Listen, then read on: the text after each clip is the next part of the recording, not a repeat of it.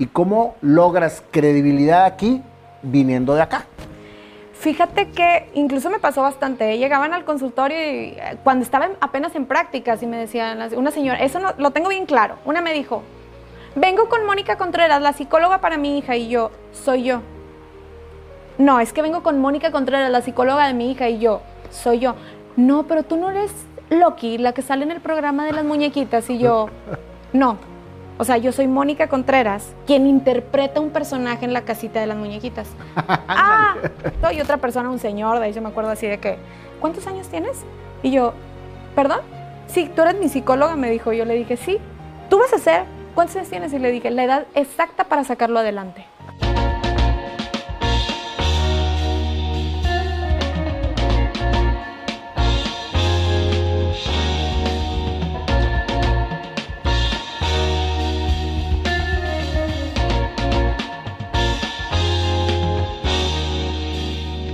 Mónica, qué gusto tenerte en el programa. Se dio todo por universo, ¿ah? Sí, O sea, como universo y energía. universo y energía. Y aquí estamos. Me da mucho gusto Sí. tenerte aquí.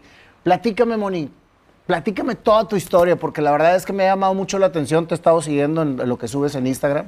Eres psicóloga, Ajá. pero tienes otras facetas en la vida. A mí me gustaría que me platicaras desde tu niñez. ¿Quién es Mónica Contreras?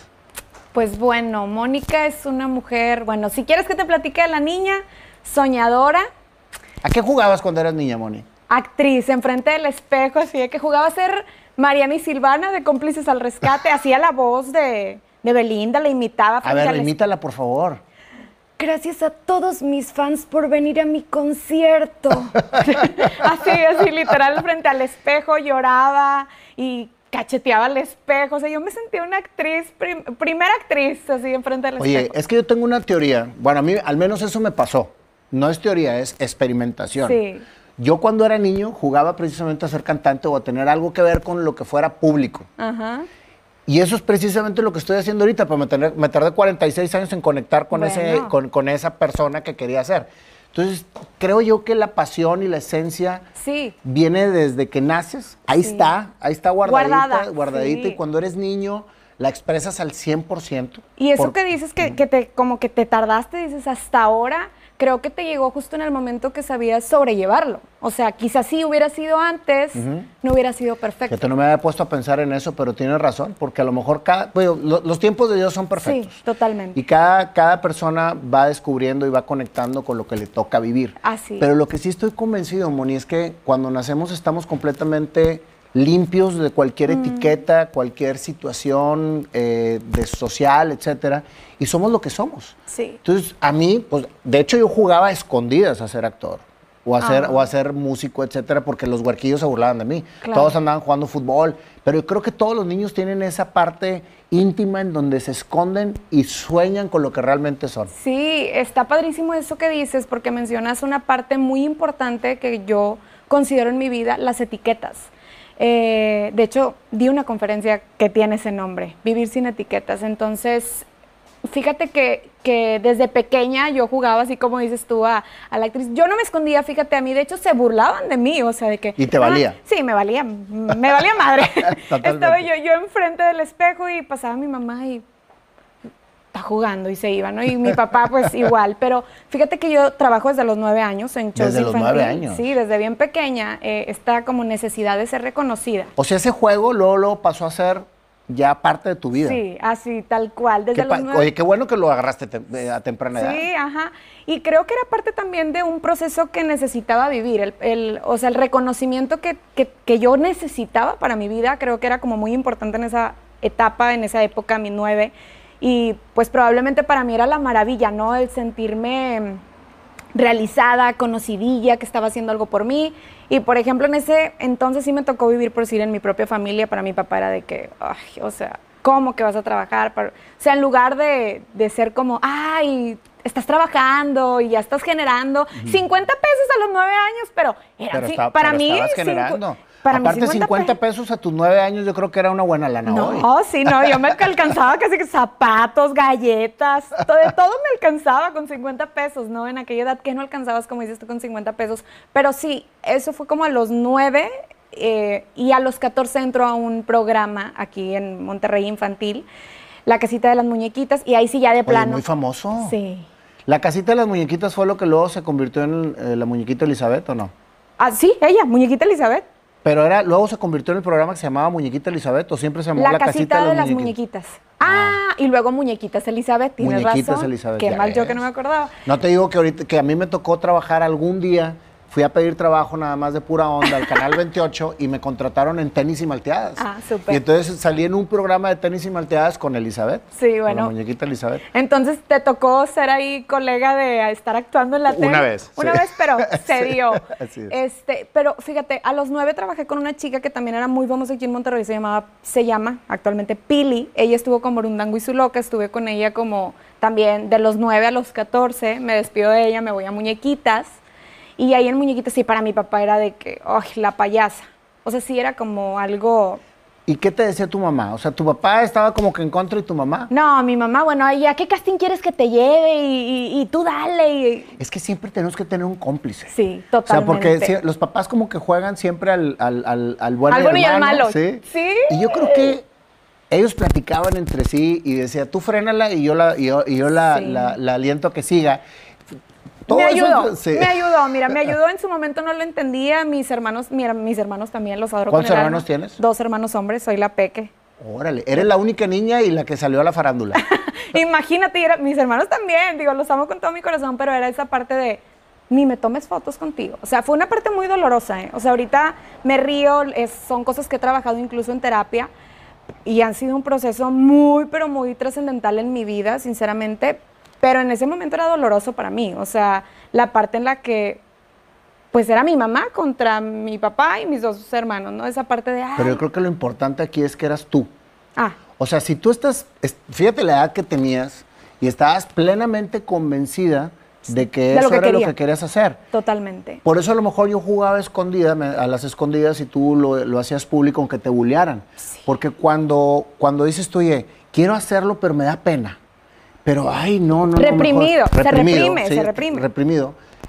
Te dejas guiar por el ambiente y por la sociedad y no por lo que verdaderamente quieres. Por eso te aplaudo por lo que hiciste, porque desde muy chica descubriste hacia dónde querías ir. Sí, sí, y fíjate eso que dices de, de que me buleaban, no nada más era en familia, o sea, sí eran, eran, por un lado yo feliz, ¿no? Así de que, uh, me encantaba ser conocida y la muñequita, y sí, la muñequita, y ahí andaba con los maestros, ¿no? Porque pues estudiaba también, digo, hasta la fecha, y es, oiga maestro, le traigo dos resúmenes si quiere, pídame extra, pero mañana no puedo venir porque tengo grabación. Los maestros, "Ay, ¿a dónde vas a grabar? Las muñequitas, ándale, vete. Pero yo así de excelentes calificaciones, me, esfor- me esforzaba bastante, pero la parte era, yo hacía todas las tareas, pero no se me quedaba nada de la clase, yo no sé también cómo le hacía, de verdad, yo digo, a veces le digo a mi esposo, oye, de cultura general, de psicología sé bastante, pregúntame lo que quieras, pero cultura general a veces me falla porque me salía, me salía a trabajar, no escuchaba a veces las clases, sinceramente. Pero eso no está mal, Moni. Lo que pasa es que muchas veces lo que nos interesa, lo que nos apasiona, lo que nos llena, es lo que verdaderamente atendemos. Claro. ¿Por qué tenemos que atender todo lo que nos rodea si no nos interesa? Digo, puedes vivir, puedes estar, pero te metes en lo que realmente es. Sí. Ah. Fíjate, yo tengo déficit de atención. Imagínate. Declarado y, y- y- Diagnosticado. y diagnosticado. Y toda mi vida me etiquetaron como un niño distraído. Pero ¿qué es lo que sucede? Que ahora que estoy bien conectado con lo que me encanta, hasta una canción te hago al final. Ah, muy bien, ya la quiero escuchar. Ah. sí, entonces imagínate que la parte de lo que te etiquetan, Sí. hasta médicamente, Sí. muchas veces te hace que te la creas tanto Sí. en donde digas no puedo. Ah, totalmente. Eso, eso es.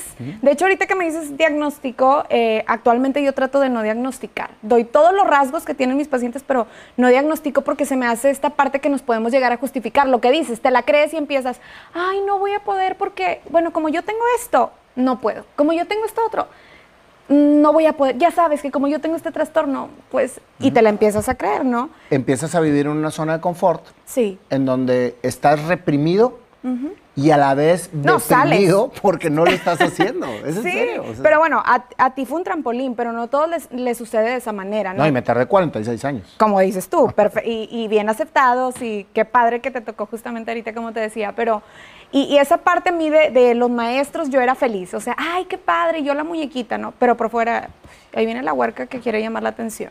Ahí viene la, ay, qué ay, la muñequita, ah, ah. pero súper buleada, o sea, de verdad yo era así de, wow. O sea, ahorita lo pienso y digo, pobrecita de mí. O sea, he visto películas y así me proyecto toda y digo, wow, qué fuerte. Me da mucha tristeza la gente que vive ¿Qué era lo que te fortalecía en ese momento, Moni? ¿Qué era lo que te decía, me vale todo lo que me digan? Ay, yo creo que mi madre. Y una madre física. Una madre física, porque yo te tengo que o sea, tengo que reconocer que ya después de que trabajé mucho con mis emociones, me di cuenta que tenía una madre física, pero no emocional. Sí me explico, hay una diferencia muy grande entre una madre física que siempre está presente contigo en todo y se agradece completamente, a una madre que está emocionalmente. Eso es algo que siempre recalco mucho y digo, cuando hay una madre física, claro, crecemos, pero cuando no hay una madre emocional, hay una parte de nosotros que puede estar un poco quebrada o que puede estar como tambaleando, ¿sí? Porque no está esa parte que ocupas cuando eres niño. ¿Qué hace una maestra para enseñarte a leer? Se para de manos, se pone una botarga, se pone a cantar. ¿Qué necesitabas tú cuando eras una niña o un niño? Necesitabas que tu mamá te hiciera un circo para que tú realmente sintieras ese cariño. ¿Sí me explico? o sea, esa parte de, de, tener que abrazar constantemente, mi madre no es muy afectiva, pero por supuesto que una madre física y hasta la fecha me hace todo. Y, y es algo que cuando me di cuenta fue, cuando me dijo mi psicólogo, sí, sí, tienes una madre física al 100, pero una madre emocional así. Yo enojada, no, para empezar se la rayé, le dije, vete pero a chingar a tu... Y me fui bien encabronada, o sea, me fui y dije, este, ¿qué le pasa? No sabe qué se dedica, ¿qué me va a decir a mí? Que soy psicóloga. Bueno, fue un trabajo interno bien grande, sí, darme cuenta que mi mamá me ayudó muchísimo y que como todo, también era un ser humano que necesitaba sanar. Tú sabes que el psicólogo se empezó a normalizar en los últimos años, pero nuestras generaciones atrás no normalizaban el psicólogo. Era para locos. Sí, ahorita, ahorita está hasta de moda. Claro, por supuesto. Y yo creo que si me pregunta, o sea, esa pregunta haciendo énfasis en qué era mi fortaleza, mi madre totalmente. Ahorita que mencionabas la madre física y la madre emocional, creo que estamos en un mundo ¿sí? en donde todos tenemos poco tiempo y queremos dar mucho en el sentido de lo material y de la seguridad material y de pertenencia más que de emoción. Sí. Y yo creo que es algo que tenemos que como padres tener muy, muy claro. Sí. Que nuestra parte de involucramiento con nuestros hijos debe de ser de manera conexión. Calidad. Calidad. No tiempo.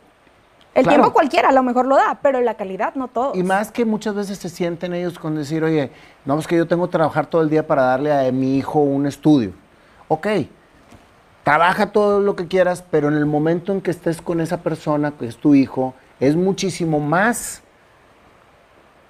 meritorio o, más importante para el muchachito o por la muchachita conectar emocionalmente. Totalmente, tienes la razón y Sí, mi mamá la verdad es que siempre estuvo conmigo. Yo creo que es parte fundamental de mi vida, es una de las raíces más importantes, además de mi padre también. Eh, y sin embargo, te repito, cuando a mí me dijeron algo, mi madre fue, ¿qué les pasa? Y después fui entendiéndolo, ¿no? Fue algo que en mi adolescencia yo no sabía yo aprendí a manejar hace tres años, que mi papá estuvo al borde de la muerte, que gracias a Dios sigue con nosotros, pero eh, yo, no yo no manejaba, o sea, mi mamá yo era bien independiente para unas cosas. Yo trabajaba, yo estudiaba, hacía allá, iba al inglés, o, sea, hacía cinco actividades, seis actividades al día, pero mi mamá me llevaba a trabajar, me llevaba al jazz, me llevaba al inglés, o sea, siempre estaba. Y creo que ella fue parte fundamental para no desviarme. ¿Sí? No, y sobre todo que ella veía a lo mejor en ti un, un potencial a desarrollar y ella estuvo detrás precisamente para tu desarrollo. Y que seguramente este, a veces pasa que esas proyecciones que tienen los padres como que las imprimen en ti, entonces es bueno, si ella lo está haciendo, qué padre, ¿no? O sea, porque mi mamá siempre me decía, yo como tú, me encantaba el baile, entonces qué bueno que te guste el baile, ¿no? Entonces, o sea, de manera inconsciente, mamá... Claro, eso, eso pasa mucho, que tú quieres que tu hijo sea lo que tú no pudiste ser. Sí, entonces hay que tener también cuidado con eso. Claro, porque después cometemos el error de, tratarles de meter a fuerzas algo que a lo mejor no quieren ellos hacer. Mi mamá nada más me seguía la corriente, me decía, ¿tú quieres? Sí, vamos, esto, vamos. Y, yo no sé cómo le hacía, porque además mi mamá trabajaba y además hacía todos los quehaceres de la casa. Este, y aparte siempre estaba conmigo. Entonces, hijo, o sea, yo a veces quiero intentar llegar a ser esa parte de que, oye, estás en todo, de verdad que no la alcanzo. O sea, digo, wow, o sea, mi respeto. Y todavía no tienes hijos. Y, todavía no tengo hijos. Pero yo sí quiero a alguien que me ayude. este, y porque deseo eso sí. El trabajo para mí es como una parte que te hace sentirte nueva, renovada. Personalmente hablando, creo que es algo que nunca dejas de aprender. El trabajo interno personal, terapéutico, el ir a sanar tu cabeza con quien tú quieras, con un coach, con un terapeuta espiritual, con lo que tú quieras. Creo que eso es parte fundamental y además estar activos, porque si no, ¿para qué estás en tu casa y estás enredado en puras cosas? Pero también esa es una zona de confort en la que caen a lo mejor muchas mamás o muchas mujeres, en donde dicen, tú te quedas en la casa y yo trabajo. Bueno, el quedarte en tu casa también puede desarrollar bastantes cosas que a lo mejor no sabes que tienes. Sí, totalmente. O sea, puedes combinar y balancear las, cosas. Y más ahorita con tanta tecnología que te puedes autocapacitar en lo que quieras. En lo que sea, o sea, la más le pones un play y ya sabes todo. Y, sabes también que algo muy importante que me pasó, en la adolescencia, cuando yo ya trabajaba en muñequitas, bastante bullying que viví ahí dentro. O sea, estando ahí adentro, en, en las idas al, al show, en la camioneta, yo era una, siempre he sido muy determinante, con carácter fuerte, media combinada, ¿no? Esa adolescencia donde vas buscando también tu propia personalidad, era la parte en la que, oye, me buleaban y, me jaloneaban y, y la jefa. ¿Las mismas niñas o qué? Sí, pero eran más grandes que yo. O sea, entonces éramos como tres muñequitas. sí, la muñequitita, ella era la muñecona, ¿no? O sea, era la principal y dos a los lados, ¿no? Y cuando me tocaba hacer esta parte era y rápido y tronar dedos y a ver, quítate el corset y de que, pues no, yo era súper así de que, ¿qué onda con esto? ¿Qué está pasando? ¿no? Iba, este, pues como decimos, eh, iba y chismeaba y decía, oye, es que esta chica me hizo esto ah, que peine. O sea, en lugar de, obtener ayuda era la peine, ¿no? Y la peine, ya no me acordaba yo de ese concepto. bueno, pues. Así te peinas. Sí, así de que, ay, qué chismosa, y aparte eres bien peine. Y llegó un punto donde, mira, mejor decidí quedarme callada. Fue una etapa por ahí fuerte. Ya a los 14 años, ¿verdad? Sí, eso. Estamos hablando de los 14. Ajá, los 14, 16 ahí eran etapas fuertes de, bullying y luego iba a la, escuela, a la carrera, bueno, como entré a los 17 a la carrera, oye, llegaba... A los 17. Sí, es que mi mamá me adelantó, bueno, me brinqué esa parte, me aburría estar en el kinder, me aburría, yo le decía a mi mamá, así te lo voy a decir, estos hinches dibujitos ya me aburren, la maestra me pone nada más a colorear, yo ya quiero sumas, multiplicaciones, divisiones, mi mamá me adelantó, o sea, estoy adelantada un año en la escuela. Así, tal cual. Entonces, en aquellos años se podía. O sea, creo que hice un año de kinder nada más. O, meses y me brincan, me pusieron un examen. A mí también me adelantaron, pero luego la secundaria me bajaron. Ah.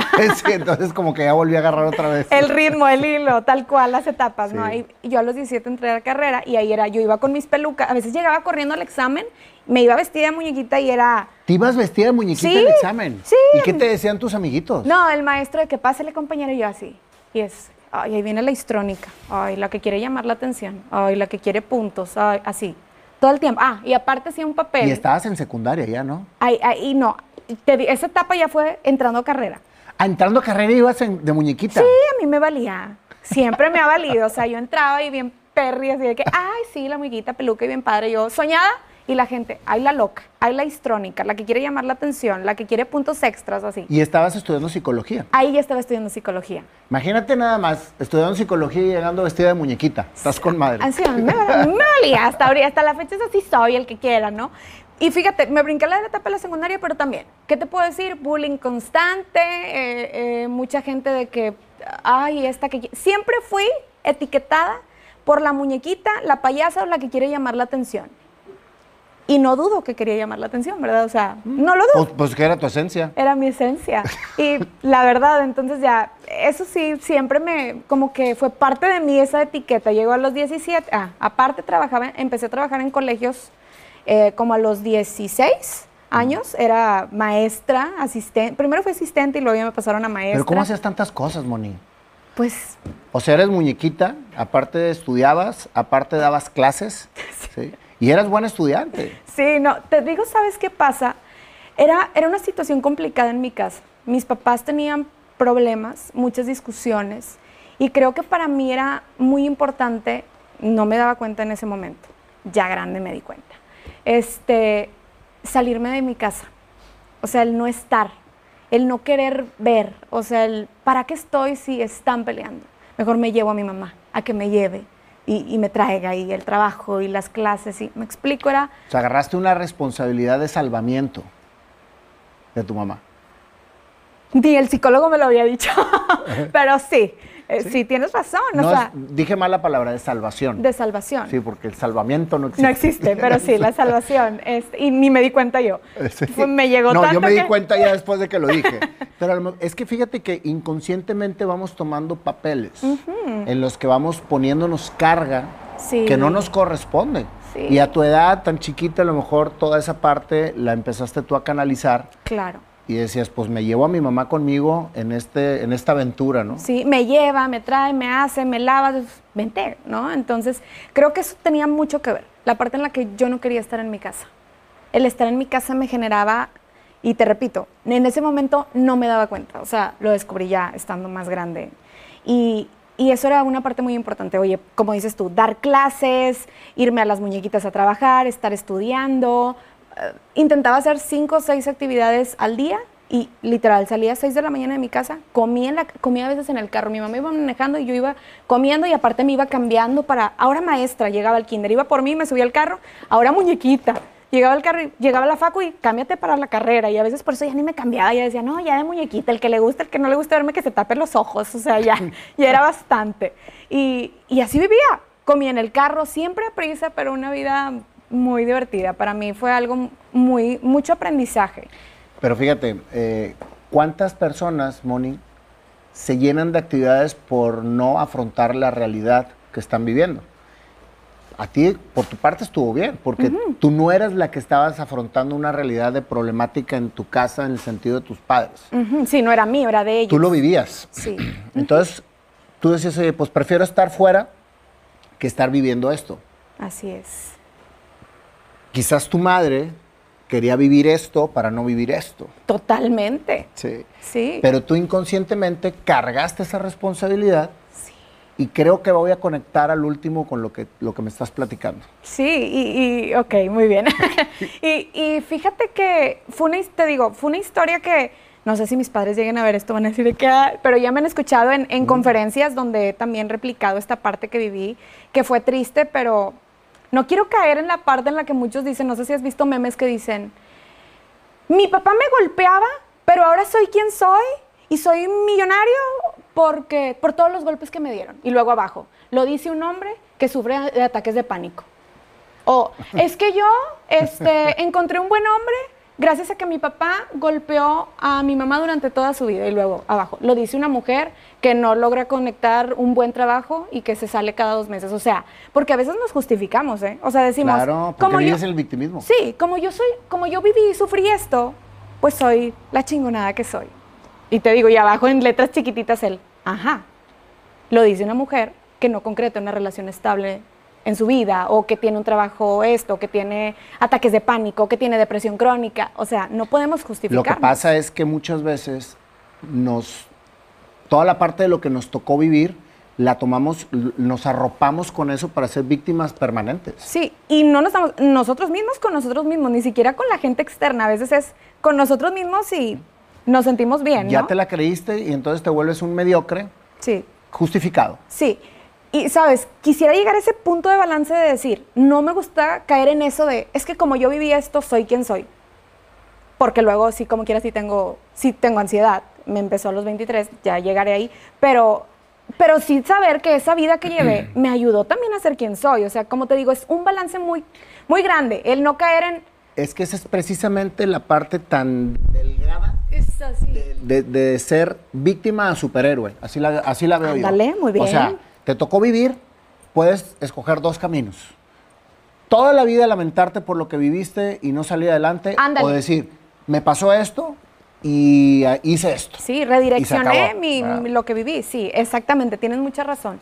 Y, en eh, eso era algo complicado, me salía todo el tiempo, yo era muy feliz afuera y la verdad es que también, desde pequeña traje novio, o sea, yo a mis 13 de que ya tenía un novio y mi papá... Ah, caray. es que aquí está el esposo. Sí, y estoy felizmente casada, pero tenía novios a los 13, mi papá, lo peor, ¿verdad? ¿Qué te crees? ¿Cómo puedes tener? No, me valía, te digo, siempre, la verdad, eso sí. Muy mal, el que esté viendo esto no haga nunca, o sea, siempre háganle caso a sus papás, pero yo la verdad, hijo de su madre, pobre mis padres con esta hija que, que, que tienen. Pero al contrario. Yo, decía, hijo de su madre, o mi papá, no, yo sí. Esto, pues sí. O sea, yo como quiera era, era muy rebelde desde muy pequeña. Eh, pero... Es que, ¿sabes qué? Te voy a hacer un paréntesis. No es rebeldía, Mónica. No. Es tu interior que está gritando constantemente que aquí está y tú te estás yendo por otro lado. Claro, exacto. Y, nosotros los adultos maduros les llamamos rebeldes. Sí, sí. Entonces yo también, yo fui un súper mega rebelde. Sí. ¿Por qué? Porque estás siguiendo tu instinto, estás siguiendo tu, tu, tu gritillo interior. Sí, era, hey, pélame. O sea, deja de gritarle a mi mamá, o sea, grito, si quieres, hasta mínimo grítame a mí, casi creo, no, o sea, yo creo que esa parte de la rebeldía era volteame a ver, o sea, totalmente, sí. Y, pero sí, siempre fui así y, y te voy a decir algo todavía más fuerte.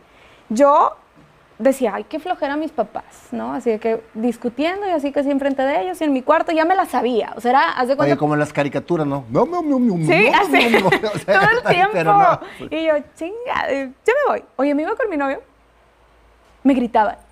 ¿Tu novio? Sí, los que tuve me gritaba. ¿Estabas escogiendo el mismo patrón? Así. Pero deja tú, o sea, ahorita te digo, ya de grande, hijo, eso es un panorama de oportunidades que tienes para darte cuenta, pero en ese momento, qué hueva mis papás, me iba y mi novio me gritaba, me iba y mi novio me estrujaba, y me iba y no te vistas así, y me, entonces, pero ni creas que yo decía, ay, estoy haciendo lo de mis papás. Yo no decía eso, ¿eh? No, porque no lo haces consciente. No, o sea, para mí era, ay, es que me quiere mucho.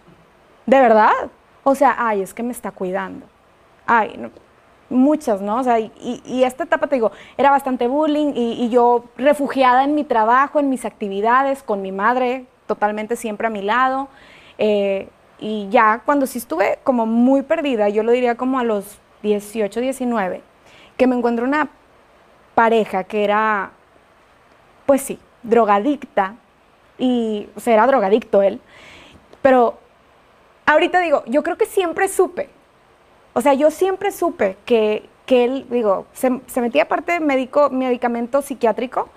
Y yo decía, ay, pues yo estoy estudiando psicología, yo entiendo que se mete ribotril, el clonazepam, según yo, y lo entendía. O sea, pero ya después sí viví una experiencia súper fuerte y desagradable, donde él, ay, pues sí, tómate esta bebida, pues yo te voy a decir que hasta la fecha, o sea, yo no sé si, o sea, si me o sea, si yo viví algún tipo de abuso. Digo, totalmente estaba abusada psicológicamente, pero bastante. Con esa pareja que tenías. Así es. ¿Qué edad tenías? 18. O sea, 18, 19, la edad 23.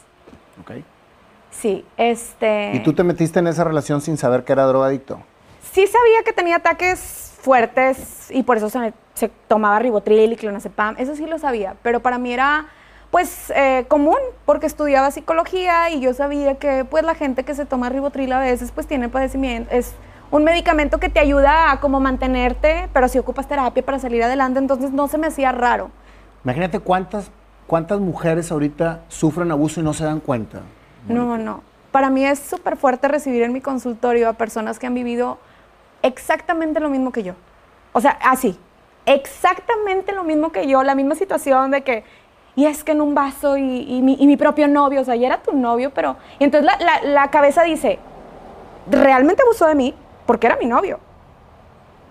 O tú lo permitiste. O tú lo permitiste. Que digo, no como quiera al final es abuso, ¿verdad? Porque también caeríamos en, pues en, como en justificar. Sí, no, no, definitivo. Pero al final... Entonces él te empezó a drogar. No, pero, pero una vez. Una sola vez.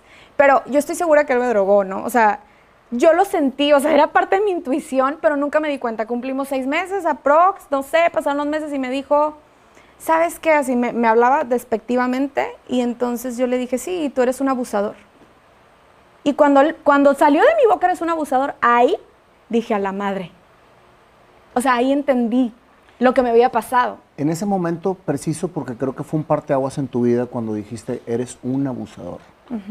El darte cuenta como mujer, que alguien está abusando de ti y poderlo expresar. Sí. Creo que es una de las partes más importantes del crecimiento.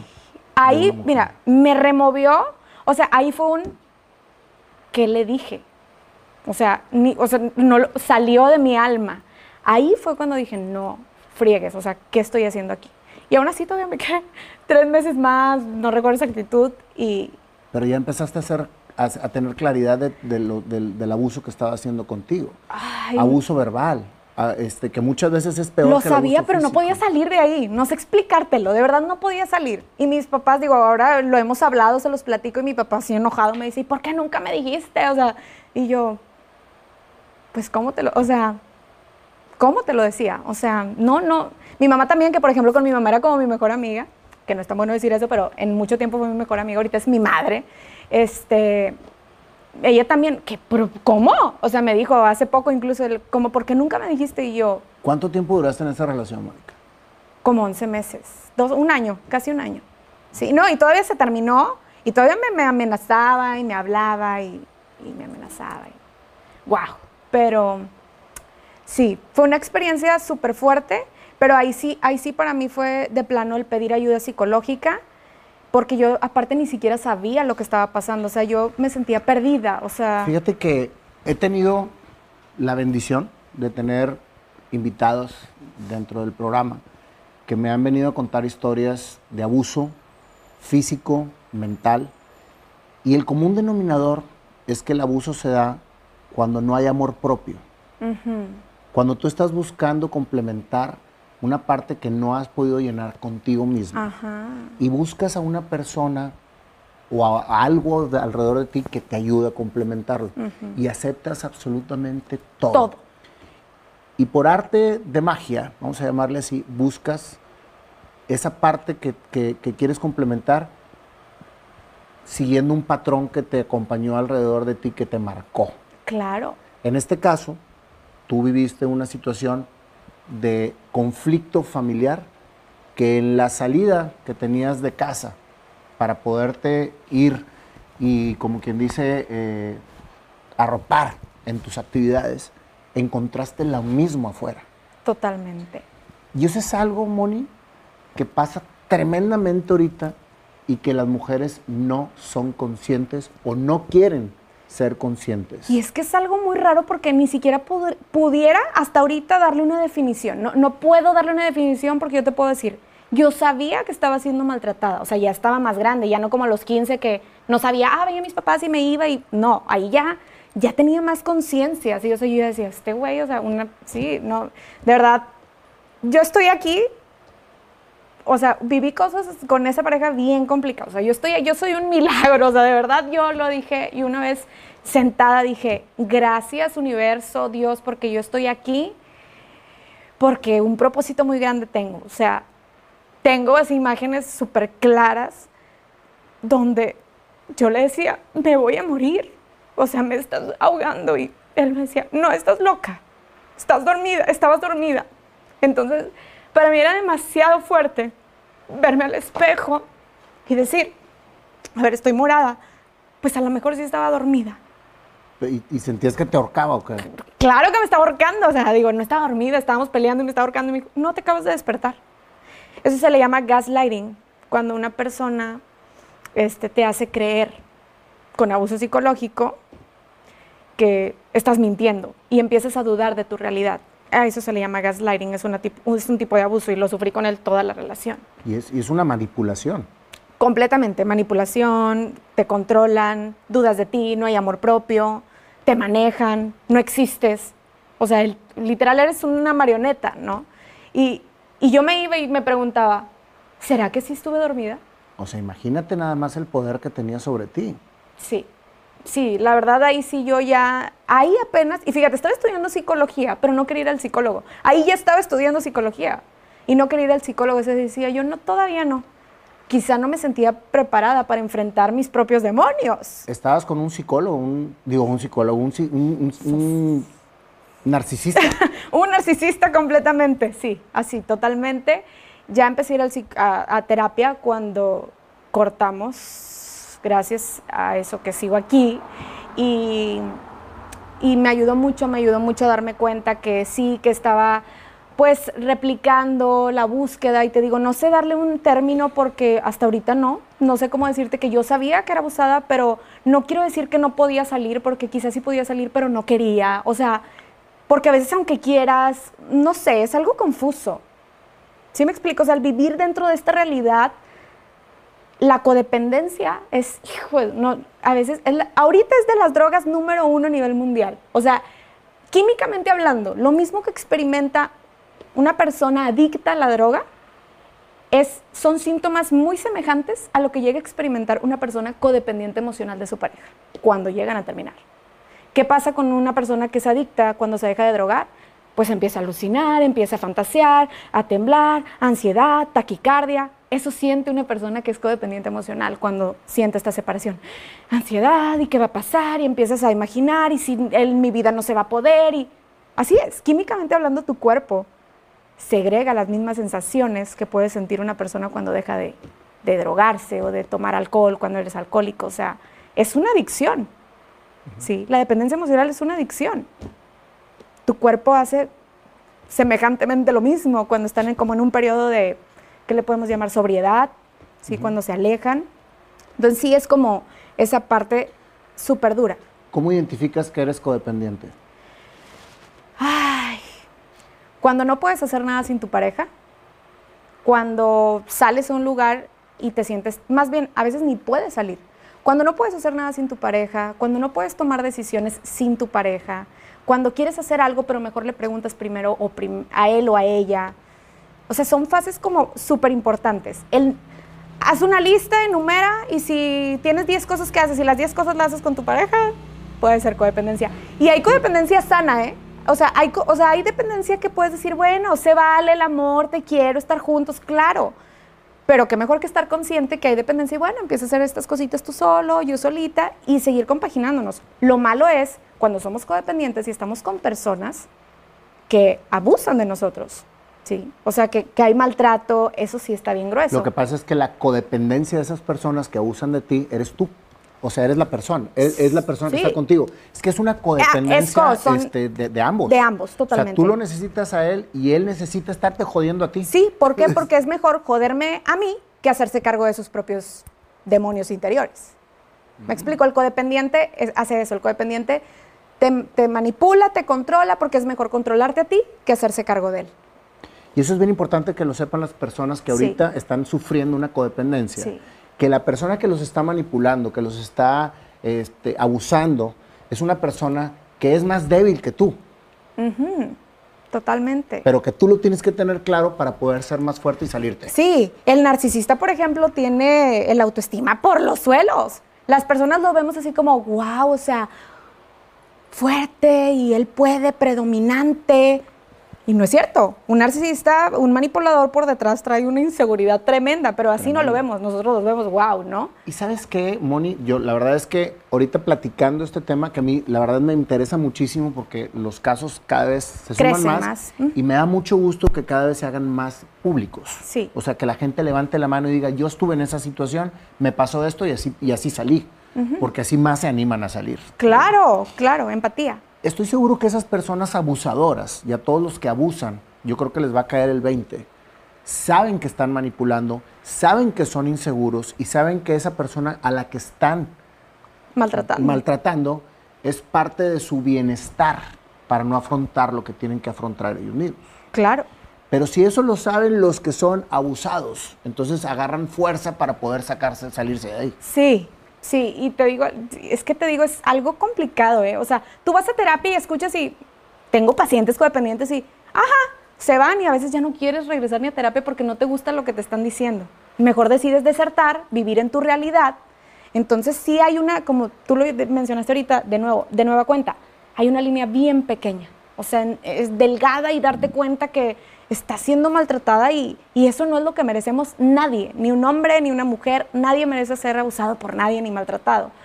Y fíjate que esa etapa creo que fue la que detonó que yo empezara a ir a terapia. ¿Cómo saliste de ahí? Porque dijiste que duraste tres meses más en esa relación.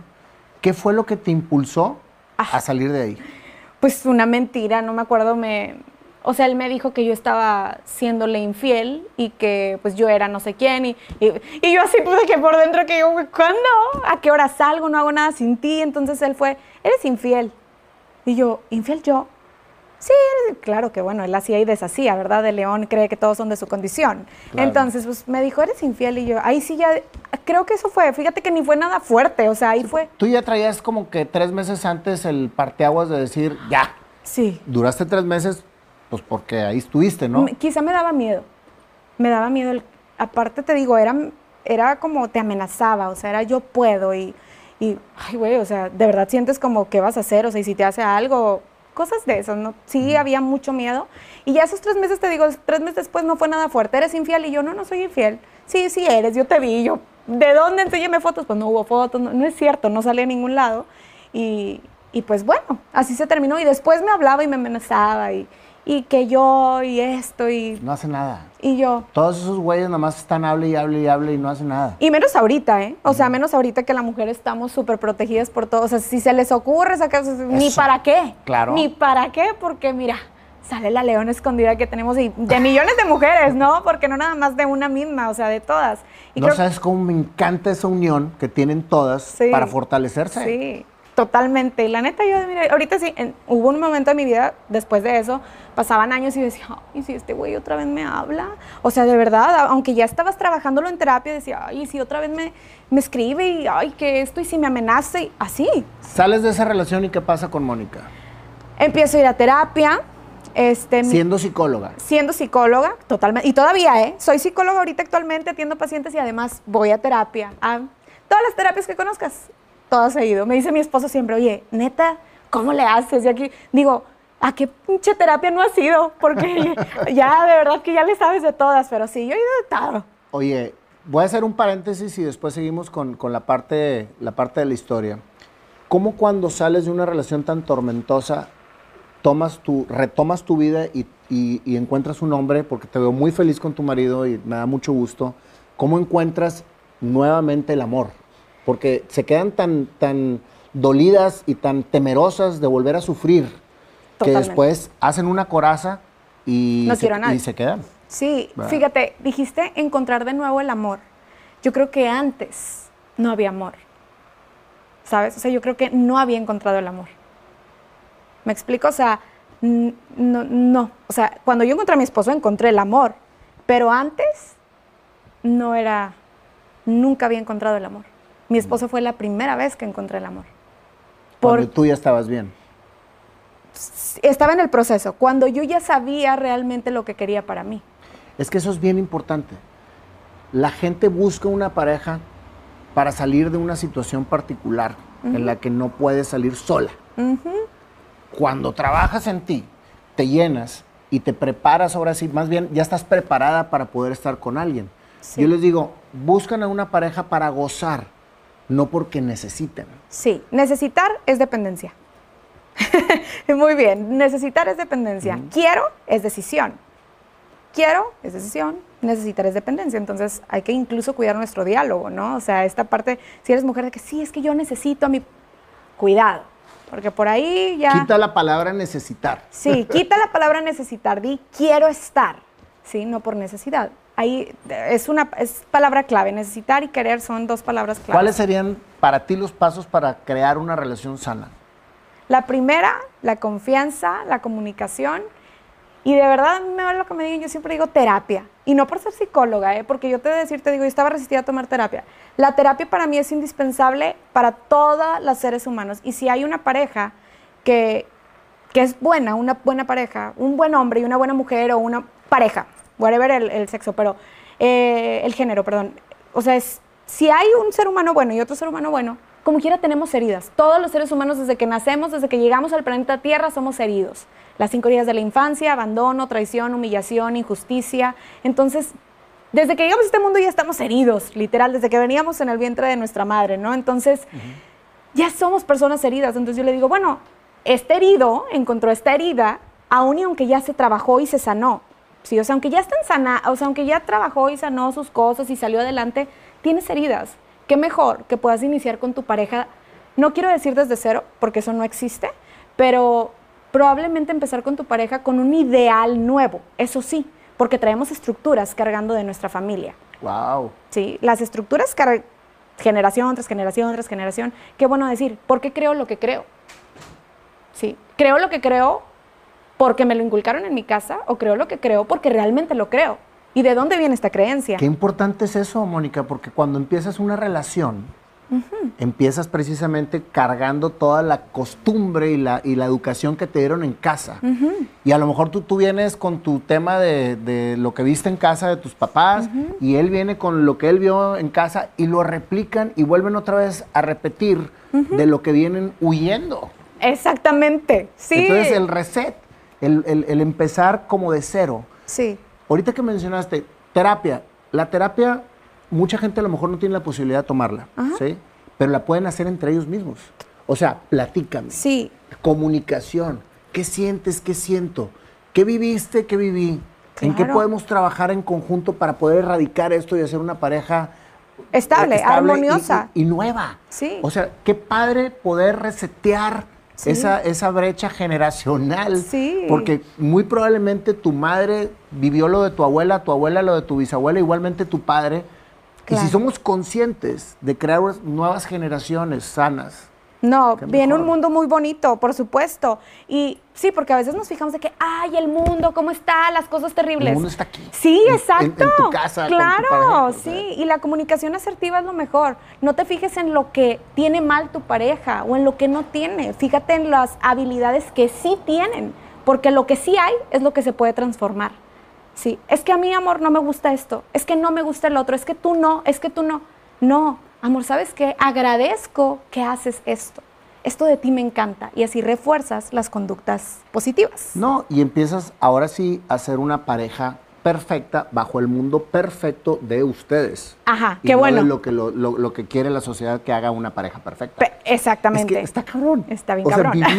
vivimos, precisamente en un estereotipo de decir, Tú tienes que ser amable con tu mujer, tu mujer tiene que ser amable contigo y crear hijos que sean perfectos y ir a esta escuela, ir a esta universidad y deberían de... esta manera, ir a misa todos los domingos, comulgar, confesarte y hacer, oye, son demasiadas Ay, ya me voy, salió del grupo, o sea.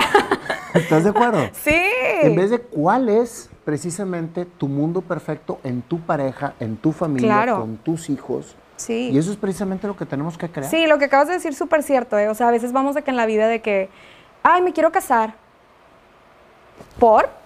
o sea, ¿realmente te quieres casar? Está, es parte del checklist para ser una, mujer perfecta. Ajá. Quiero tener hijos. ¿Por qué quieres tener hijos? Quiero, o sea, ni siquiera te lo preguntas. Solamente te casas por casarte, tienes hijos, o sea, es como, ajá, ok. O sea, sí voy, no, o sea, a ver, interioriza. Fíjate, una, una muy buena terapia sería pregúntate por qué quieres las cosas antes de hacerlas. Ajá. ¿O para qué? ¿Para qué está más bonito? ¿Para qué? ¿Para qué? Ajá. ¿Para qué quieres? ¿Para qué quiero esto? ¿Para qué quiero lo otro? ¿Para qué? O sea, ¿realmente quiero por querer, porque me va a llenar, porque me siento capaz? O porque es parte del protocolo para pertenecer. Ay, sí, qué flojera. pues sí, pero pasa. exactamente. Y, fíjate que a los 23 años, eh, ahorita retomando un poco, justamente lo que hablamos del estereotipo y demás, retomando un poco lo de mi vida, a los 23 años también fue así como un parteaguas. Yo ya tenía arrastre en terapia de años. Mi papá se enferma, está al borde de la muerte. Y yo siempre dije a mi papá, le voy a contratar una enfermera. Yo nunca le voy a dar de comer. O sea, yo nunca, siempre dije nunca. Claro que no. O sea, ahí estaba yo en el hospital dándole de comer en la boca. Pues, ¿verdad? Que hay primero un, un hablador que cojo, entonces ahí estaba. Y platicando con mi papá muy bien, cosas que nunca habíamos platicado quizá. Este, felices. Mi papá regresa a mi casa y mi papá era otro. Sí, mi papá estuvo dos, dos meses y medio, tres, internado en un hospital con mi mamá y regresa a casa. Bueno, ahí fue cuando aprendí a manejar. O sea, ahí tuve, ahí sí, tuve que, ahí sí aplica, ahí tuve que aprender a manejar. Porque siempre te va tu mamá para todos lados. Sí, y no me gustaba andar en, Uber porque era peligroso y demás, ¿no? O sea, ni para qué. Y bueno, en ese entonces ya había conocido a mi ahora esposo y él bien bueno. Yo tenía un salón de fiestas infantiles, entonces él me decía, yo te ayudo con las vueltas, ni te preocupes. Oye, yo cuatro de la mañana, oye, que mi papá se puso grave, el pobre, o sea, entraba a trabajar a las seis de la mañana y ahí estaba a las 4 de la mañana fuera de mi casa diciéndome, yo te llevo, porque yo no sabía manejar. Entonces él, vamos al hospital, yo te llevo. Se iba en vivo a trabajar con tal de estar... ahí. a eso, eso es amor. ¿Sabes? O sea, esto te das cuenta, esos actos de amor, de servicio que tienen por ti y que a ti también te nacen. Y lo hacen de manera genuina. Genuina. No de, manera, no de manera impositiva. Ay, de, ay, exacto, de algo muy natural, algo innato, algo que nace. Es que fíjate, cuando las parejas se dan porque quieren hacerlo. O sea, yo voy, yo voy a abrir el negocio, yo voy a hacer esto porque quieren hacerlo. es bien diferente. Ayúdame, tú no estás haciendo nada y ves que estoy bien complicada. Ahí, y lo haces. Sí. ¿Y qué sucede? Que vas llenando el cantarito. Sí. Hasta que llegas tú, ya me hartó. Explota. Explota por completo. Sí, totalmente. Y, y sabes qué, eso de ayúdame, yo siempre les digo, dejen esa palabra porque a veces decimos, es que me ayuda con los niños. ¿Cómo que te ayuda con los niños? O sea, es el papá de tus hijos, son un equipo. No se dice me ayuda en la casa, es bien bueno. Mi, ay, mi, esposo me ayuda en la casa, es bien bueno. ¿Cómo que te ayuda? Digo, sí, sí es bueno, ¿verdad? No lo dudo, pero son un equipo. Es su casa, no Pero ¿qué sucede? casa. Que venimos con patrones de educación y cultura que al hombre lo el hombre trabaja y la mujer en casa. Sí. Pero cuando la mujer está en casa, el hombre tiene que participar para que la mujer pueda tener Sí, su vida. totalmente, sí. Ah, pero no, la costumbre es el hombre trabaja y la mujer en casa. Entonces no le pidas al hombre que haga algo de la casa. No. Porque le estás pidiendo un favor. Sí. Madres, güey. Entonces los hijos. Sí, Ah, imagínate, eh, sí, o sea, sí está ahí algo terrible. Y, y fíjate, eso sí fue algo que yo trabajé bastante en mi terapia. Eso sí, yo decía, vi- me visualizaba bastante, eso desde siempre, desde pequeña, aún y aunque tenía mm, eh, parejas abusivas y agresivas y tóxicas y nocivas, yo siempre decía en mi cabeza, el día que me case quiero una pareja buena, una pareja que nunca deje de ser cariñoso hasta que seamos viejitos, una pareja con la que comparta terapia, que él quiera ir a terapia conmigo, una pareja que quiera ir a taller. Y de verdad pasó. Ah, porque lo tienes claro. Lo tenía bien No claro. es magia. Exacto. Lo que pasa es que tú lo estás decretando en la vida y viene precisamente a hacer lo que tú decretaste. Sí, lo decretaba lo que y lo pasa es que decía. necesitamos creernos la amiga, porque cuando nos la creemos lo llamamos y ahí está. Pasa, sí, me pasó, ¿eh? Y ahora que creo un poco así en lo de la ley de la atracción y el decretar, para mí fue, cuando lo vi hincado así, ah, bueno, y luego yo le decía así, en la iglesia decía, Dios mío, y si se puede, que sea pedir rasgos físicos. Y, tiene, y tiene los rasgos físicos, ¿eh? O sea, yo ¿Qué dije, tal? dije, y si se puede, que sea blanco, de cabello negro y de ojos grandes. Y pues cuando lo vi enfrente de mí dije, ¡Ah! es el blanco de cabello negro y de ojos grandes. no, de verdad, digo, y aparte todo lo emocional que pedí también lo tenía, pero para mí eso fue como algo bien tangible, así de Fíjate nada más, Moni, lo que acabo de decir. cómo pasó de ser Mónica la abusada, Mónica la que cayó al suelo, Mónica, a Mónica la que pidió, Mónica la que cambió y Mónica la que obtuvo lo que verdaderamente quiso. Ajá. O sea, sí se puede, Sí se puede. salir de una situación tormentosa Sí. a una vida maravillosa. Sí. Tienes que tener mucha decisión. Ahí es, quiero realmente tener una buena vida. O sea, quiero realmente tener una vida maravillosa. Quiero realmente vivir lo que desde pequeña quería vivir. O sea, quiero eso. Quiero esa parte de, de experimentar las sensaciones bonitas.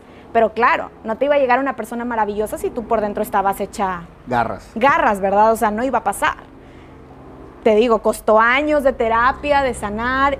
Y sabes que, hay, que creo que fue una clave muy importante. Hay gente que me pregunta si el perdón se necesita para poder vivir. Y yo siempre les digo, el perdón no es candidato de todas las personas. Hay personas que simple y sencillamente no sienten ese perdón, no quieren perdonar.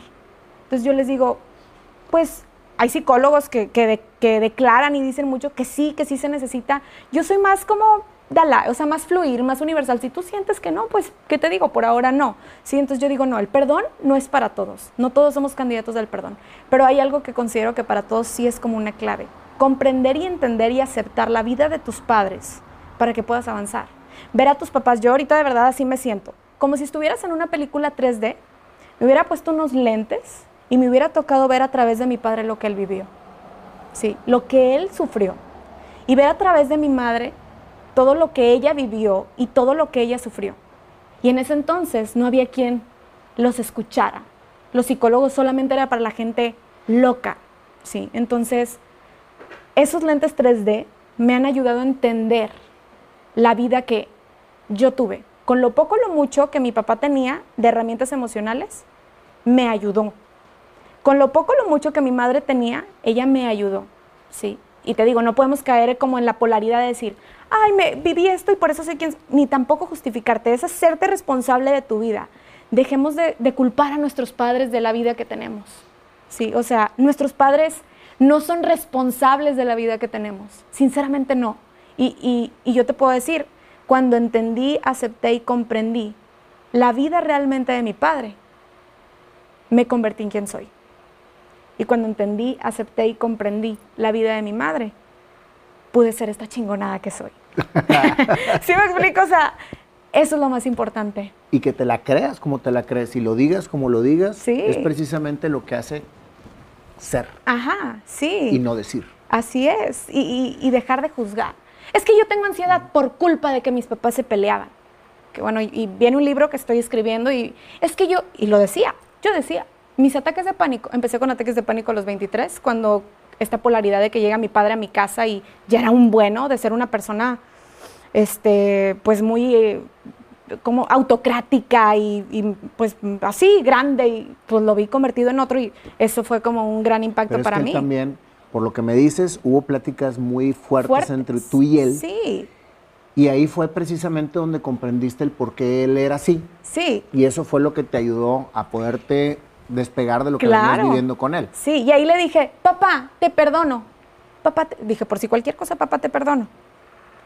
Eso fue a los 23. Yo te puedo decir que este día del padre, este año, en este día del padre, fue cuando me puse mis lentecitos 3D, porque estos un año y medio o dos que llevamos de pandemia han sido muy retroalimentadores para mí, en todos los sentidos, espiritual, cuerpo y alma, porque todo es uno, somos uno. Mi espiritualidad estaba súper quebrada. La espiritualidad no es religión, es la, la relación que tienes contigo misma. Y esa espiritualidad yo la tenía muy quebrada. Cuando junté espíritu, alma, cuerpo, me convertí en lo que soy y, ahí me puse mis lentecitos 3D y le dije a mi papá en su, en su cara y le escribí una carta y le dije, papá, de verdad que yo te amo así y agradezco tu vida y honro tu vida tal cual, ¿sí? La honro, la agradezco y nada más, ¿sí? O sea, no, no quiero decir, ay, esa palabra del perdón para mi hijo es un no sé. Es que, híjole, te metiste en un tema súper importante. No todos somos candidatos del perdón, pero sí somos candidatos a entender el por qué. El. El por, o por qué, Sí, por qué- el trasfondo. O sea, el por qué viví yo con una persona que me trataba de esa manera, porque él vivió de una manera en la que me- no tenía otra manera de tratarme más que así. Abandonado. ¿Cuáles fueron sus Entonces, registros? ¿De qué sirve decir, y tú lo acabas de decir ahorita, te perdono? Ya lo perdoné. No. Por si no, decisión. si no sientes la tranquilidad de haber entendido por qué era así contigo, nunca lo vas, nunca No. lo vas a superar. Claro, no, no existe, no existe. El, el decir, el perdón es una decisión. El sentir el perdón está cabrón. Así, esa es la palabra correcta. O sea, el perdón es decisión, pero sentirlo hay que trabajarlo. No, y si le quitas la palabra es menos complicado. O sea, quítale la palabra de perdón Sí, y entonces ponte a, a platicar y comunicar con la persona que no puedes perdonar el por qué hizo lo que hizo contigo. claro, totalmente. Con los lentecitos 3D. Sí, pónganselos, porfa. O sea, todos hay que ponernos esos lentes y decir, Es que eso es salirte y observar tu emoción Sí. hacia lo que viviste. ver la película. Esos, esos lentecitos 3D es la observación que tienes que tener bajo lo que realmente vives y te, y te causa la emoción que te causa. Y si yo hubiera visto la película de mi padre cuando era chica, quizá no existe. De hecho, yo creo que tuve respuestas ya a mis 26, 27 que yo quería desde niña. Imagínate 27 años, 26 años Yo me esperando una tardé res- 46. Sí, sí, o sea, es- tener respuestas a veces deja de preguntarte, pero observa, Pero ¿quién te da las respuestas? Tú misma. simplemente. Lo que te tardes. Pero siempre cuestionate hasta que la encuentres. Sí, claro, No preguntes a los demás. ¿no? Cuestiónatela tú. Sí, y te digo, si yo le hubiera puesto play a la vida de mi padre, play a la vida de mi madre, diría, ay, los amo con mi ser. Y ojo, siempre digo algo bien importante, no culpes a tus padres, pero tampoco los justifiques. Ay, pobrecito, es que su... No, tampoco. O sea, tampoco es esta parte de, ay, sí sufrió bastante. O sea, ni culpo ni justifico, hay un balance. ¿Por qué caíste en la ansiedad? Mis manos temblaban desde que tenía 14 años. Eso también me daba mucho tema de decir, pobrecita de mí, que desde los 14 tenía ansiedad y me vine a dar cuenta hasta los 23.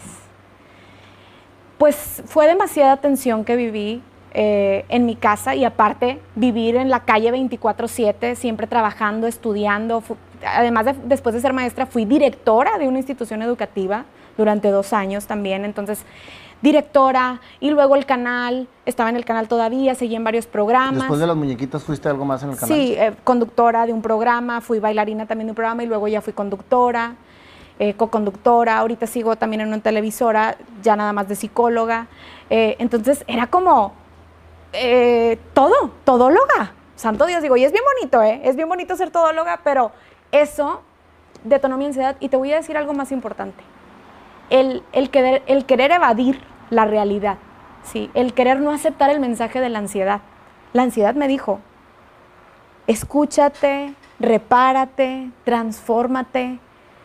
La, en mí se desencadenó la ansiedad por todo. Mi noviazgo violento, a lo mejor yo lo viví a los 19, pero eso se guardó y yo no sabía que se guardó. Todos los otros noviazgos, la atención en casa mía, eh, en donde yo vivía con mis papás y luego el estar trabajando todo el tiempo, no existía Mónica. Existía Mónica directora, Mónica novia, Mónica trabajadora, pero no existía mi relación interior, no existía. No, no, estaba oprimida, no, no había. Era Mónica en todos sus roles, pero no Mónica en el yo. Me encantó lo que dijiste, que la ansiedad habla. La ansiedad habla. Pero no queremos escucharla. No. Hace poco una paciente me dice, le, le, enseñé el procedimiento de cómo aceptar la ansiedad, de cómo, cómo recibirla y me dice, ay no, Mónica, recibir la ansiedad, no, es que yo no quiero sentirme así. No es que ya te sientes. No, no, o sea, es la ansiedad llega a tu vida a darte un mensaje. O te paras o te paras. O pones límites o pones límites. O empiezas a tomar decisiones o empiezas a tomar decisiones. ¿sí? La ansiedad te, te llega a dar un mensaje. ¿sí? La ansiedad te dice, tu tensión en tus manos no es Parkinson ni es que no tienes pulso es que hay una tensión muy grande en tus manos. O sea, mi, ansiedad se, liberaba mediante mi temblor en las manos. Sí, o sea, era, y él, se burlaban y yo, ah, pues no tengo pulso. Esa era mi, explicación, no tengo pulso. ¿Y ahorita no tiemblas? No tiemblo porque he estado en unas terapias, en un método, el método Wim Hof, que es sumergirte en hielo a menos nueve, todo tu cuerpo completo, duras tres, cuatro minutos. Y, y tengo dos meses practicando ese método y ha cambiado mi vida muy grande. O sea, ¿lo, recomiendas? Totalmente. Hay un instructor certificado aquí en Monterrey, únicamente uno en el, en el norte, sí, en el, no sé qué chingados, pero hay uno aquí en Monterrey, es el único aquí en Monterrey, y, y, con él voy y la verdad mi vida ha cambiado mucho con el método Wim Hof y entre esas que mis manos ya no tiemblan. Es un proceso, es un proceso integral, no creas que nada más me metí a los días, o sea, es todo lo que traigo de trabajando, mi espiritualidad, meditar, estar conmigo, conectarme conmigo, este, que lleguen mis pacientes. Yo tengo fobia de impulsión, es como pensamientos de, de autolesión, pero no llegar a hacerlo, solamente pensarlo, ¿me explico? Hay una diferencia muy grande entre lo que pienso y deseo.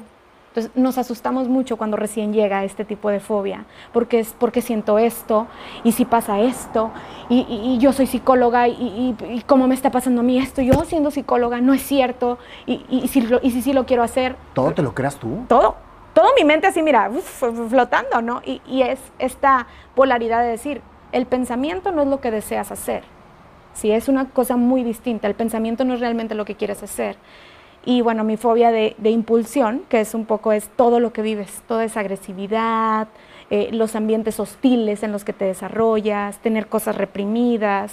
Y bueno, es un proceso sanar esa parte, el querer aperturar y saber por qué llegué a, ese, a esa situación.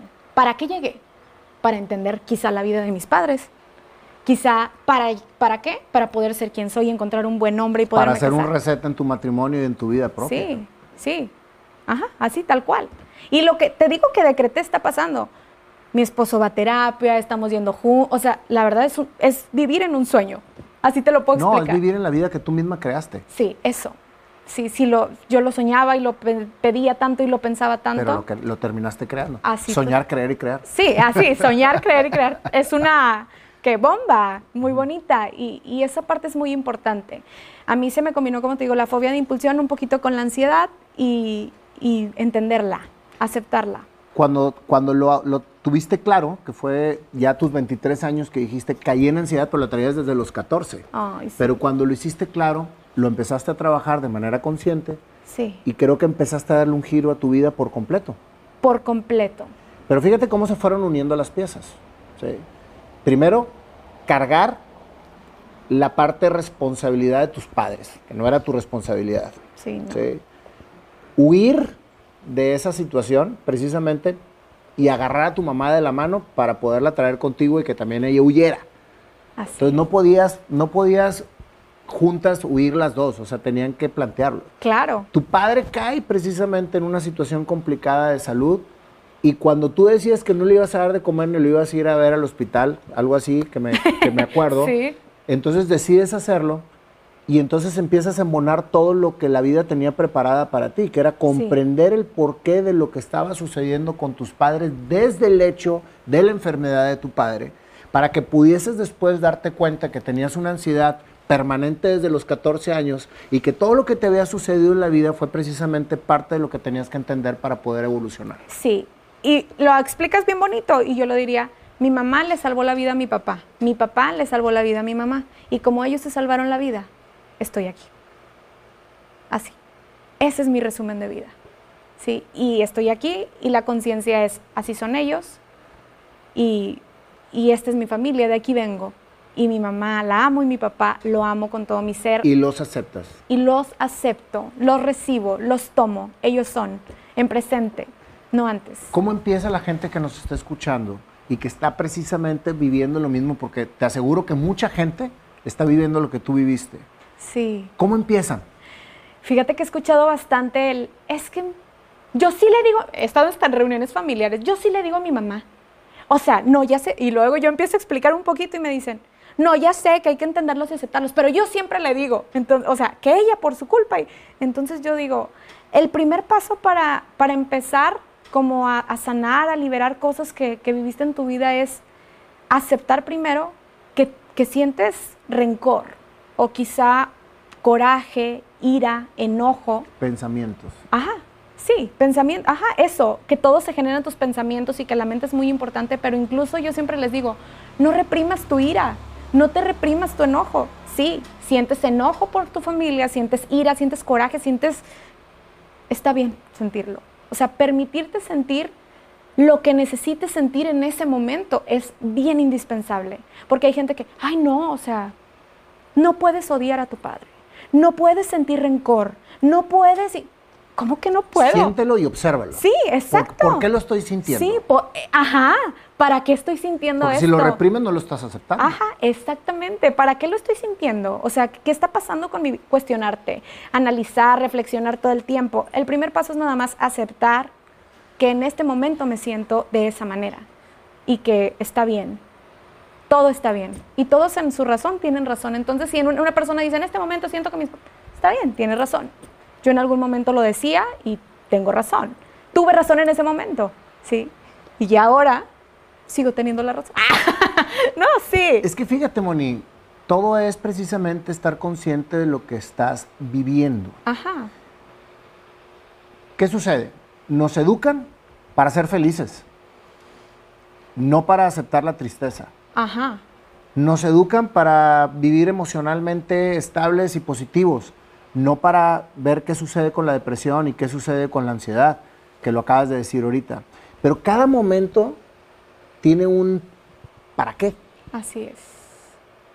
A ver, ¿para qué estoy sintiendo esto? Para trabajar en algo que no me estoy dando cuenta que tengo que trabajar. Si no aceptas las emociones y no las observas, no vas a poder trabajar para poder descubrir hacia dónde te van a llevar. Claro. Entonces, Es- bienvenido todo. Sí. Si estás triste, estás triste. sí. Para mí la tristeza es el modo más claro en la conexión con lo que tienes que trabajar. Sí. ¿Por qué estoy triste? ¿Porque me siento solo? ¿Por qué me siento solo? ¿Qué está pasando? ¿De dónde viene mi herida? Del miedo a Entonces- estar solo. Entonces tú mismo te empiezas a, a- a responder todo lo que, lo que tu interior te está diciendo. Sí, así. Y, ¿sabes? Yo disfrazaba mi tristeza en ira, coraje, enojo y rencor. A mí me preguntaban mis psicólogos, ¿cómo te- ¿y cómo te sentías? Y yo, enojada. ¿Y cómo te sentías? Mm. Con coraje. ¿Y cómo te- con ira? Pero nunca decía triste. Porque, no, porque te dijeron que no lo dijeras. Ajá. Porque te dijeron que no podías estar triste, que tenías que ser feliz. Ajá, o fuerte siempre, ¿no? Todo el tiempo. Y que no debes de llorar porque, o sea, Sí, todo, puras, toda, puras etiquetas. puras etiquetas, el estructo, el estructo, el estructo. Y, y así fue la manera en la que la verdad, he construido mi vida hasta esta edad y me siento muy plena. Eh, es un trabajo constante, no son enchiladas. Y encontrar eh, el amor de tu vida, para mí es un amor consciente. Y aquí está presente, me sí, sí es, es, un amor consciente, un amor... Yo me, me choca la palabra madurez porque siento que la madurez es muy subjetiva. O sea, yo le llamo más conciencia, más allá de, está maduro. O sea, no, la madurez no tiene que ver nada tampoco con la edad, nada, nada. O sea, es, estoy consciente de lo que quiero para mí y tomo la decisión de. Entonces, eso es lo más importante, la conciencia que tienes sobre la vida que estás viviendo en presente. Eso es de las cosas más importantes. Te voy a preguntar algo de manera directa. ¿Qué? ¿Cómo después de, de, haber sido muñequita, conductora, bailarina, eh, todo lo que viviste en la televisión, pasas a ser la psicóloga? Pasas a tener tu consultorio. Porque es difícil, yo creo que si la gente te vio toda la vida en la farándula, sí. vaya, vaya contigo a, a terapia, así, directo. Sí. Qué malo. Ay. No, no, pero digo, lo que pasa es que cambiar el estereotipo sí, el de lo que te ven es que es bien difícil, porque sí. tú mismo te etiquetas y dices, yo soy eh, la figura pública. La conductora. La conductora, y es muy respetable. Sí, sí, sí. Pero cambiar de este mundo a este mundo que es seriedad, eh, acompañamiento, eh, comprensión, a entretenimiento, eh, diversión, o sea, son dos mundos bien, bien separados. ¿Y cómo logras credibilidad aquí viniendo de acá? Fíjate que incluso me pasó bastante. Llegaban al consultorio y cuando estaba apenas en prácticas y me decían, una señora, eso no, lo tengo bien claro. Una me dijo, vengo con Mónica Contreras, la psicóloga para mi hija, y yo, soy yo. No, es que vengo con Mónica Contreras, la psicóloga de mi hija, y yo, soy yo. No, pero tú no eres Loki, la que sale en el programa de las muñequitas, y yo, no. O sea, yo soy Mónica Contreras, quien interpreta un personaje en la casita de las muñequitas. ah, y luego agarra su celular la señora y, Ay, dame unos segundos, no regresó. O sea, cuando se dio cuenta que yo misma era la psicóloga y así, de que no regresó, y otra persona, un señor, de ahí yo me acuerdo así de que, ¿cuántos años tienes? Y yo, ¿perdón? Sí, tú eres mi psicóloga, me dijo. Yo le dije, sí. ¿Tú vas a ser? ¿Cuántos años tienes? Y le dije, la edad exacta para sacarlo adelante. ah, perfecto. Y se quedó en terapia y lo di de alta y él después me pidió disculpas, ¿verdad? Porque subestimó el poder que yo iba a tener para sacar adelante su situación. Oye, pero, pero esa gente llega bien afectada. O sea, sí. si le afecta eso, pues es, que pues, no manches. Claro, que ya traen otras cosas que trabajar bien grandes. Este, fíjate que el switch empezó hace dos años. Yo decidí también cambiar por completo. Dejé de ser la conductora, salgo de, la televisora me dediqué como unos cinco meses a, a, compartir contenido psicológico. Empezó la pandemia y naturalmente yo daba conferencias, daba conferencias o terapias grupales que yo les llamaba pláticas, ¿no? Personas, 15, 20, no individual. Es más, yo decía, jamás voy a dar terapia individual. Ya nunca digas jamás, porque no. todo luego lo haces. Sí, ya sé, luego lo hacemos, lo, lo, hacemos, lo llevamos a la práctica. Y, y bueno, ahí empecé empecé a, a, generar contenido y una chica me escribe en redes sociales, nadie me escribía de eso. Disculpa, no das terapia, porque yo, pues sabían que era psicóloga, ¿verdad? Que estaba graduada. Y yo, pues no doy, pero en este momento, o sea, no daba, pero en este momento sí quiero dar, pero no se lo puse así, ¿verdad? Yo solamente le puse, sí, disculpa, ¿para quién? Así literal, un solo mensaje me llegó al iniciar la, la pandemia y después de ese mensaje yo todavía no anunciaba que ya iba a dar terapia. Y me escribió otra persona y otra persona. Fueron como en una semana como seis personas. Y dije, esto es una señal. Totalmente. Sí, o sea, tengo que tomar esto porque tengo que recibirlo como viene. Es una señal. Empiezo a generar publicidad de que ya iba a dar terapia como tal individual. Y no, o sea, mucha gente. Y claro, hasta la fecha, Nayo, ¿eh? O sea, hasta la fecha, ¿y quién me dijo? Tengo una paciente que me dijo, oye, es que yo te seguía desde que eras muñequita.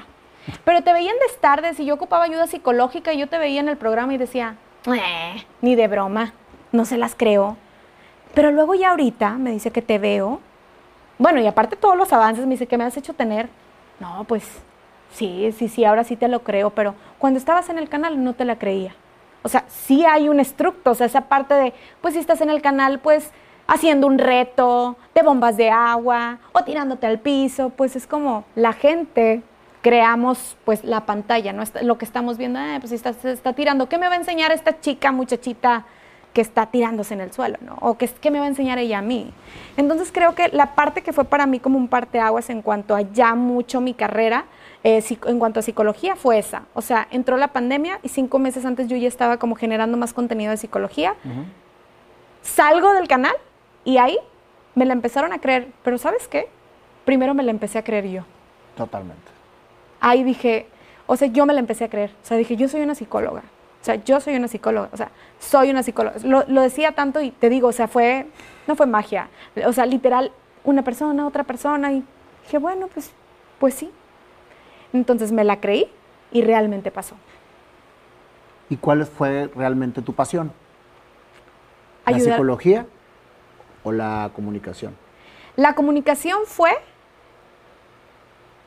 para poder sanar mi vida. La comunicación fue parte de mi La parte artística, la parte de las muñequitas, la parte de la conducción, toda esa parte fue tu puente sí. para poder entender todo. Todo lo demás. Sí, mi búsqueda del reconocimiento. Mi búsqueda del reconocimiento y la psicología es mi vida. Es mi vida entera. Es tu pasión. Es mi pasión. Ya para terminar, Moni, ¿qué le dices a las personas para que salgan de donde están? Ay, pues mira, lo primero es que ahí sí, personalmente, creo que se necesita tener la convicción, saber que quiero y que puedo. Y siempre yo lo resumo como en una frase y siempre digo, transformar para trascender. Pero antes de llegar a la transformación necesito querer. Entonces, como mi lema es ese, transformar para trascender. Cuando una persona se transforma es como la metamorfosis que tiene la mariposa, ¿no? La metamorfosis que tiene la oruga, donde, bueno, se genera y se convierte en una mariposa, ¿no? Entonces, transformar para trascender. Y para llegar a trascender, necesito querer o tener la convicción mínimamente de que puedo llegar a ese lugar. Pero necesito saber claramente lo que quiero. En el momento que estés atravesando en tu vida puede ser garrafal, puedes estar viviendo violencia, puede, lo que estés viviendo, un, un padecimiento, lo que sea, algo terrible que te esté pasando en tu vida. Y si quieres decir, quiero transformarme para poder trascender en este presente, en este mundo, necesito tener la sabia convicción de que lo, voy a lograr y voy a llegar, cueste lo que me cueste. Y si a ti te costó 46 años, probablemente, entender la vida de tus padres, seguramente, yo te puedo decir que a mí me costó 27 años y tú estás en tu tiempo y yo estoy en mi tiempo. El tiempo es la calidad que le das a tu vida, más allá de ser solamente un tiempo. Yo le di calidad a mi vida en los últimos siete años y este es mi resultado. Muchísimas gracias. De nada. Gracias. Ay, qué bárbaro, me dejaste, me dejaste sorprendido con la historia. No me equivoco, por eso las cosas se dan como se dan y, por eso, de veras, esto es mágico. Bueno, no es mágico, es diosidencia. Sí, ajá. Sí, las cosas se ponen como se deben de poner. Así es. Pues ahora te voy a, te voy a cantar tu canción para que veas que sí te puse atención. Vamos a ver si es verdad. pues a ver qué nos trae el panda para tu canción, Moni. ¿Cómo estás, compadre? Bien, bien. ¿Y, ¿Cómo te ha ido? Ahora, sí, ahora sí llegaste temprano, panda. Ah, sí. Es que de repente te me vuelves muy indisciplinado. Sí, es que tú sabes que todos los pandas somos muy traviesos. muy bien. A ver, ¿qué, canción le vamos a, tocar aquí a, Moni? Es una historia que trae desde comedia, conducción, psicología. Trae de todo. Trae de todo. Esta niña te ganó. Sí, no, Está tremenda. No, no, no, qué bárbara. cuidado, eh, cuidado. cuidado. Oye, ahorita a ver si luego sale de unas ondas ahí. Unas... Listo, ahí va. Traigo esta idea.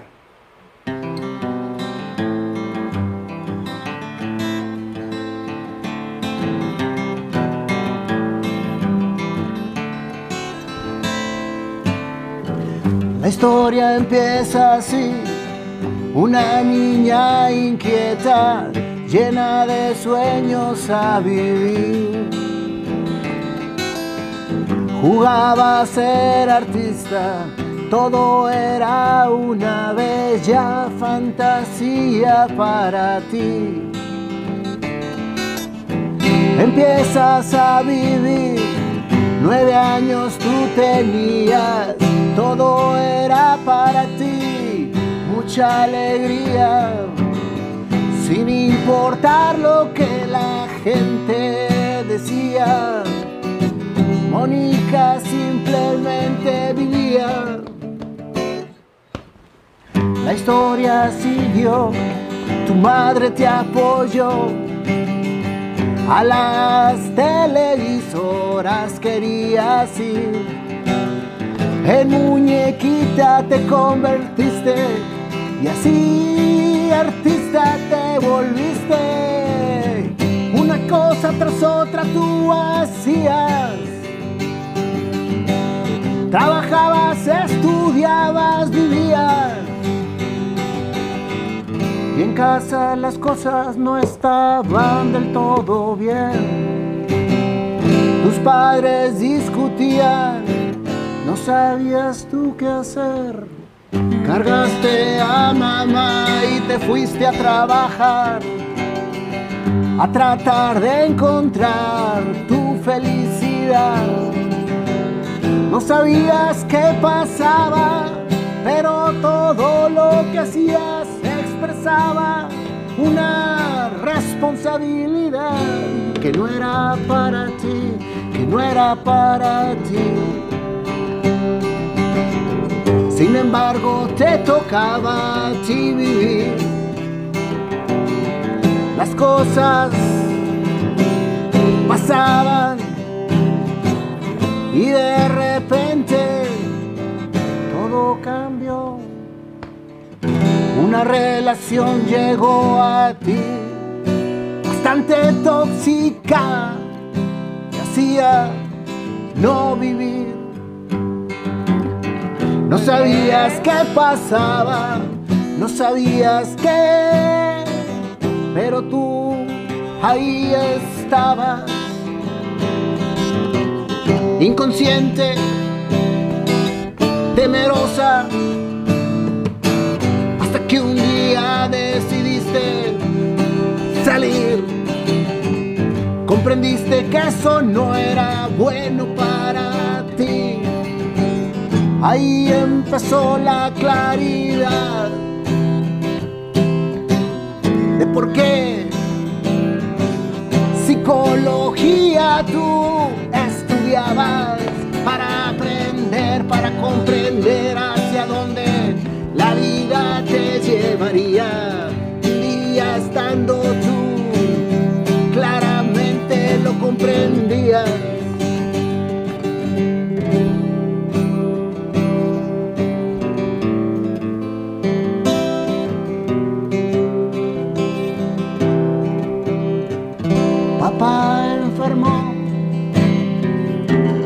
Etapa nueva conmigo vivió.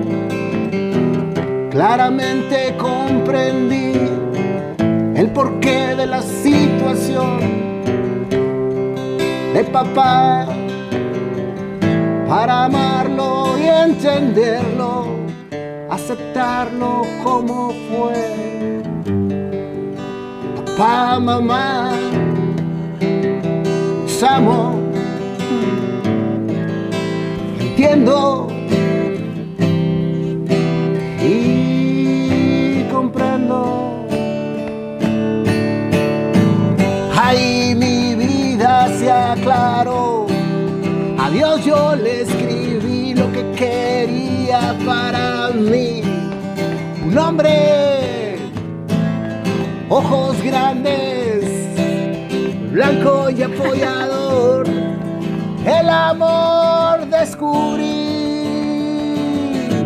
Me casé, en psicóloga me volví.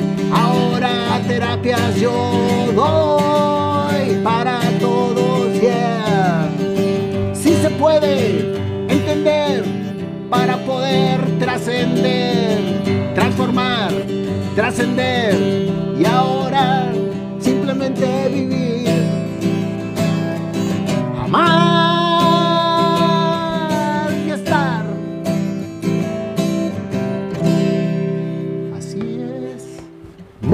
Ah,